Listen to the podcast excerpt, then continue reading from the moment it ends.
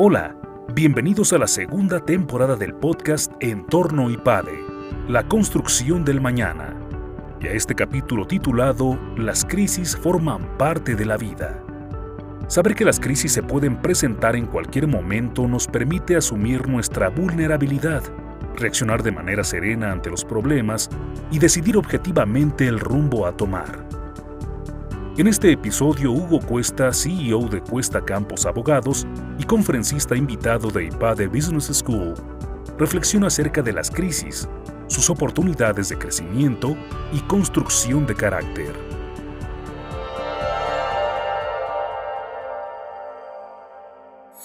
Una frase popular nos dice que hay pocas certezas en nuestra vida, la muerte y los impuestos.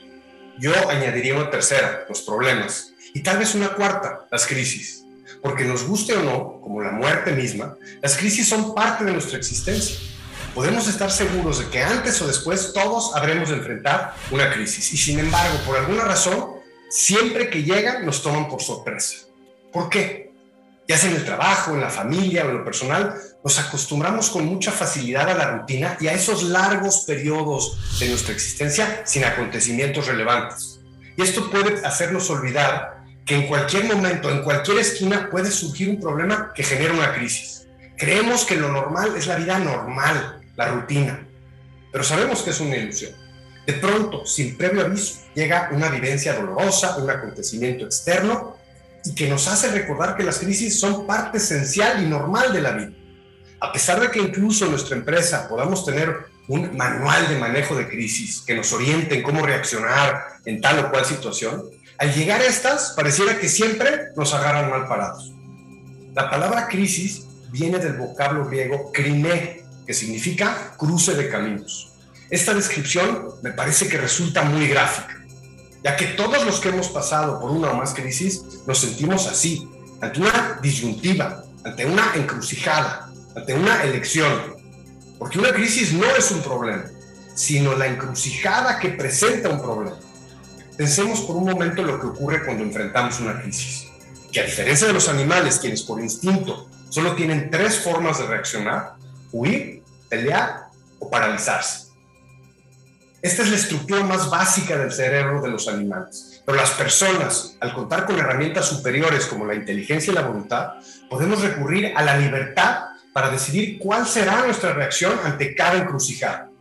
Podemos dejar que opere nuestro cerebro animal simplemente reaccionar o en cambio hacer una pausa y reflexionar antes de decidir nuestro plan de acción. Hay crisis que requieren de una acción inmediata para mitigar sus efectos. Pensemos en algún incendio o en un niño caído a la piscina. Pero aún en esas es necesario analizar y decidir antes de actuar. Al referirnos a la crisis como una encrucijada, este proceso se hace más evidente. Si enfrentamos un cruce de caminos, sería absurdo lanzarnos sin pensar, andar cualquiera de los caminos que se nos presenten, sin haber evaluado primero el que nos lleve a nuestro destino. Y con este ejemplo pretendo subrayar la importancia de las decisiones que tomemos al enfrentar las crisis, ya que unas buenas decisiones, lo que significa unas crisis bien manejadas, pueden llegar no solo a mitigar sus efectos adversos, sino incluso a generar resultados positivos para las personas que las viven. Ahora, no todas las crisis son iguales. Hay crisis de distintos tipos, de distintos calados y consecuencias. Pequeñas crisis y crisis inmensas. Independientemente de su magnitud y de su nivel, todas nos presentan la misma encrucijada. Manejarlas adecuadamente o perdernos en ellas. Sucumbir o sublimarnos a su paso. Porque hay pocas cosas que forjan el carácter con la eficiencia de la adversidad. Lo vemos con los aviones, que para despegar requieren el viento en contra. La presión lo que les da la fuerza para subir. Y algo parecido ocurre con las personas. Las crisis nos ponen a prueba, nos llevan al límite, pero bien manejadas sacan lo mejor de nosotros y representan una oportunidad de crecimiento, literalmente de despegue. Porque el carácter se construye en los momentos difíciles, en las situaciones complicadas. Por eso la capacidad de análisis y de discernimiento así como la fuerza de voluntad, son herramientas básicas para enfrentar los problemas de la vida. No puedo pensar en una mejor forma de desarrollar estas habilidades que ante una crisis.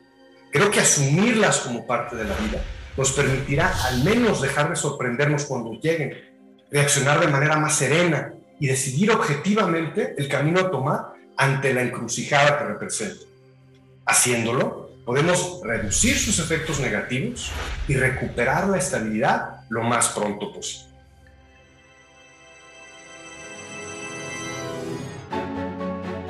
Suscríbete a nuestro canal de YouTube IPADE News Media y visita ipade.mx diagonal blog.